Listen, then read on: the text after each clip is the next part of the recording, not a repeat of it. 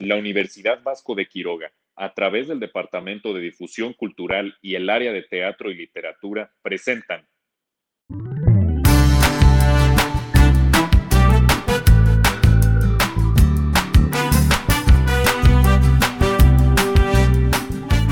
Bienvenidos a Historias de Peques contadas por Peques. Este es un podcast por parte del grupo de teatro BAC Criaturas. Mi nombre es Rosy López y el día de hoy escucharemos tres historias que nuestros queridos amigos hicieron en compañía de sus padres.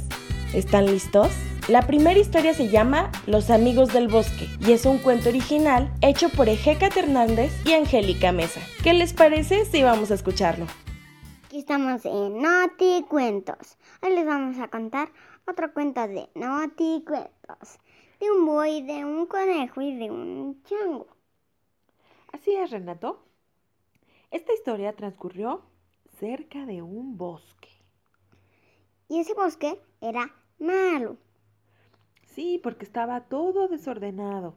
Había cosas que en los bosques no debería haber, como... Como basura o como- algo. Entonces apareció un búho sabio. Y cuando vio todo ese desastre, dijo... ¿Qué dijo? Dijo, no puede ser este desastre así. Entonces le llamó a un gran amigo suyo que le había ayudado en otras ocasiones a resolver los problemas. Le llamó al chango, Mono. al mono. ¿Y qué le dijo a su amigo mono? Oye, mono, ¿me ayudas? Claro, chico, ¿cuál es el problema? ¿Ves ese bosque de allá? Sí, claro, es nuestro bosque favorito. ¿Qué tiene de malo? Es que tiene mucha basura. ¡Uy, no me digas eso, chico! ¿Qué podemos hacer? No sé. Yo creo que tenemos que recogerla y llevarla a un lugar donde se recicle. Sí. Oye, chico, pero necesitamos la ayuda de otro compañero. Porque yo puedo recoger una cosa, tú puedes recoger otra, pero nos va a faltar ayuda. Ah, amigo conejo. Y entonces el conejito Tan, tan, tan, tan, tan, tan, tan, tan. ¡Mm! ¡Ya llegué! ¿Qué pasa, amigos? ¿Ves ese bosque de allá? Claro, es nuestro bosque favorito. Está lleno de basura.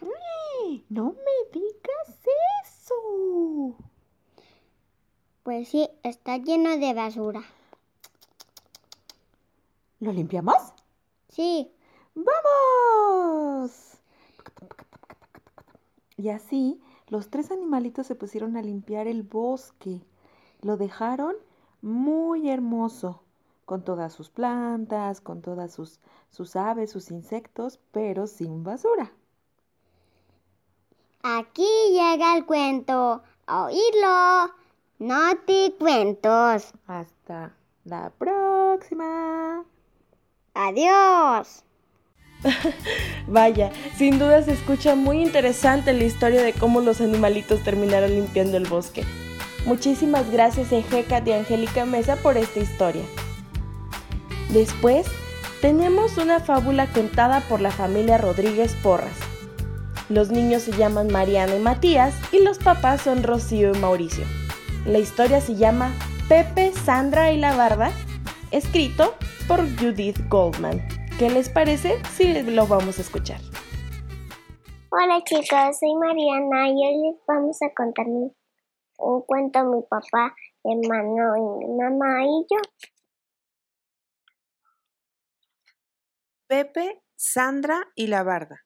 La granja donde viven Pepe y Sandra es pequeña y muy bonita. Por todas partes se ven gallinas, patos, vacas, cerdos, borregos, chivos, perros, gatos, algunas familias de ratones y ranas. Una mañana, a Pepe y Sandra, su papá los despertó muy temprano y les dijo Mamá y yo vamos al pueblo para que no se aburran y no hagan travesuras. Aquí les dejo un bote de pintura con dos brochas. Quiero que pinten la barda de la granja. Pepe y Sandra se levantaron de un salto. Después de saborear un rico desayuno, se pusieron a pintar la barda. Al poco rato, Sandra dejó la brocha y se acostó sobre el pasto, al mismo tiempo que comentaba aburrida. Pepe, esto es muy aburrido. ¿Por qué no pensamos en algo más divertido? Cierto, comentó Pepe. Lástima que las bardas siempre se pintan de blanco. Tengo una idea. Vamos a pintar la barda de muchos colores. Gritó Sandra entusiasmada.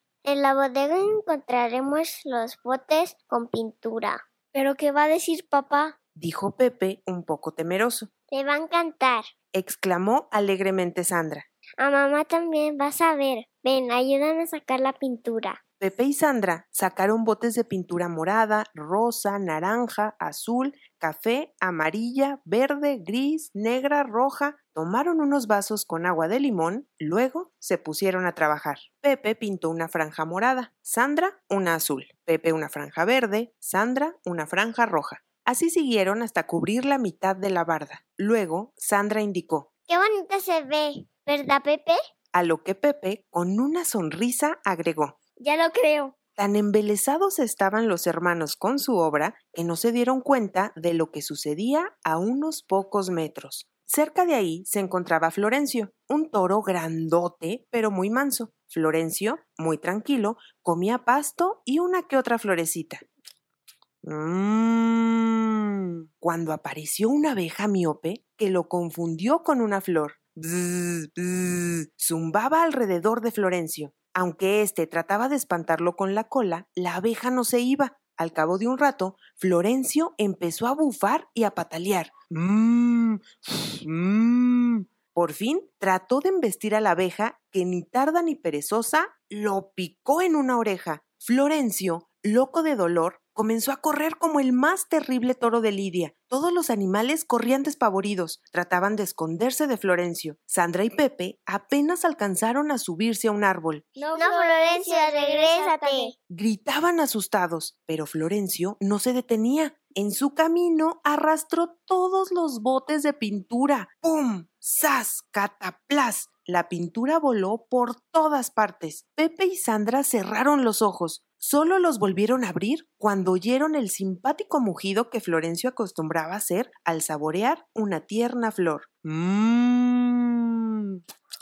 Cuando Sandra y Pepe miraron a su alrededor, vieron que todo estaba de cabeza. No solo eso, las gallinas estaban verdes, los borregos rojos, los patos azules, los puercos morados, los chivos naranjas, las vacas tenían grandes manchas rojas, los perros y gatos estaban pintados de todos los colores imaginables, ya que se habían revolcado en la pintura. Hasta las ranas estaban pintadas de amarillo y los ratones de lila. Florencio, el culpable de todo, tranquilamente saboreaba las flores del jardín como si nada hubiera sucedido. Mmm.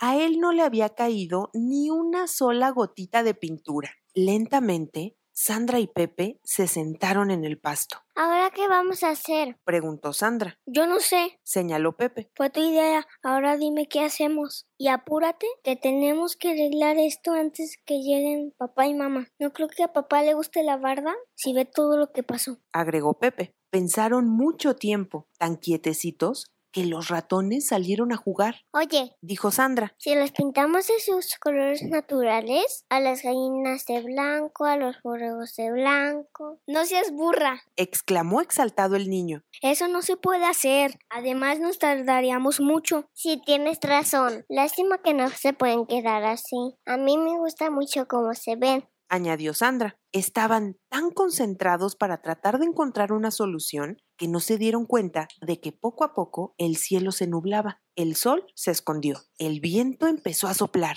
En un momento empezaron a caer gruesas gotas de lluvia. Pepe, Pepe, mira lo que sucede, exclamó Sandra alegremente. La lluvia, que parecía una gran regadera, bañaba a todos los animales. Poco a poco se les caía la pintura, recobraban sus colores normales. Hasta el pasto y los árboles brillaron de limpios. Estamos salvados, estamos salvados. Gritaron los hermanos, por lo que se pusieron a cantar y bailar bajo la lluvia.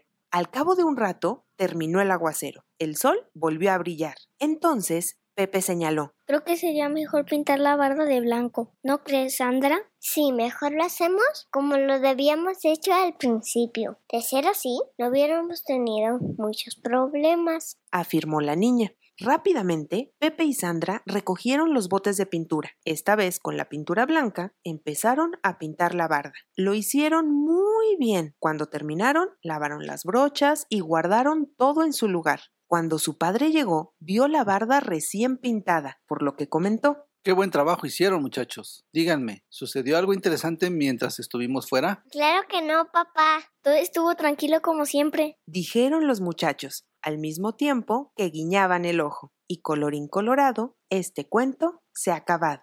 Espero que les haya gustado, chicos. Adiós. Vaya, sin duda lo que más tristeza me dio fue el pobre de Lorenzo que le picó la abeja. Pero bueno, ¿a ustedes qué les pareció esta historia? Y antes de finalizar con este episodio, tenemos la historia de Dos ratones, una rata y un queso, escrito por Claudia Rueda. Y es traído a ustedes por la familia Conejo Melgarejo. Los niños son Fernando y Jorge Luis y están en compañía de su mamá Jazmín. Vamos a escucharlos. Hola amiguitos, les vamos a contar un cuento. Se llama Dos ratones, una rata y un queso. Había una vez un ratón que se llamaba Eugenio. Eugenio tenía hambre, mucha hambre. Llevaba tres días husmeando en todos los rincones y no encontraba nada para comer. Solo papeles, tuercas y latas vacías. De pronto avistó un enorme trozo de queso, amarillo, apestoso y todo para él solito. Eso es tener suerte. O casi. Ese queso es mío. Alegó Eugenio. Yo lo encontré primero. Replicó el otro. De ninguna manera, ese queso es mío. Rebatió Eugenio. No, es mío. Insistió el otro. ¿Por qué pelean, mis queridos amigos? Todo se puede resolver con ingenio y sin violencia.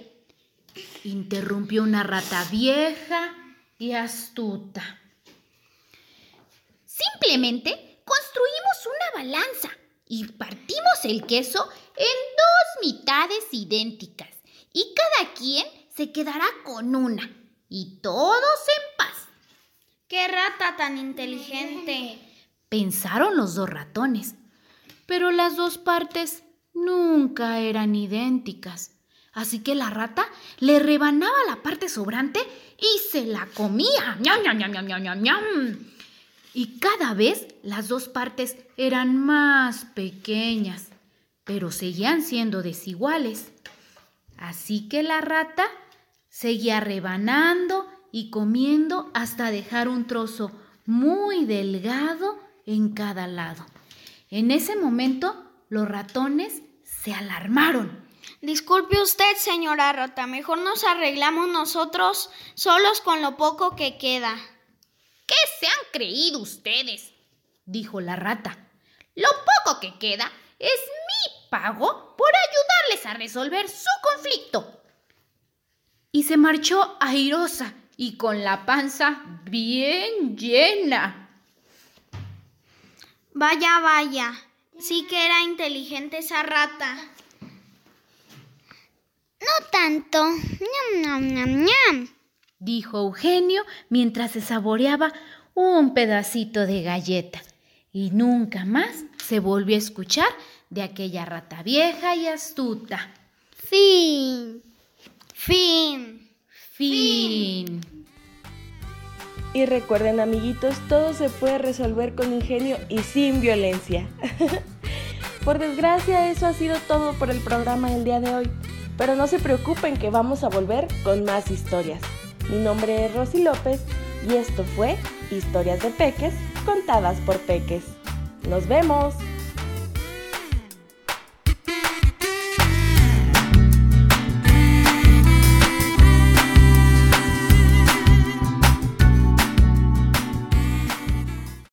Contenido de este podcast no representa necesariamente posturas o puntos de vista de la Universidad Vasco de Quiroga.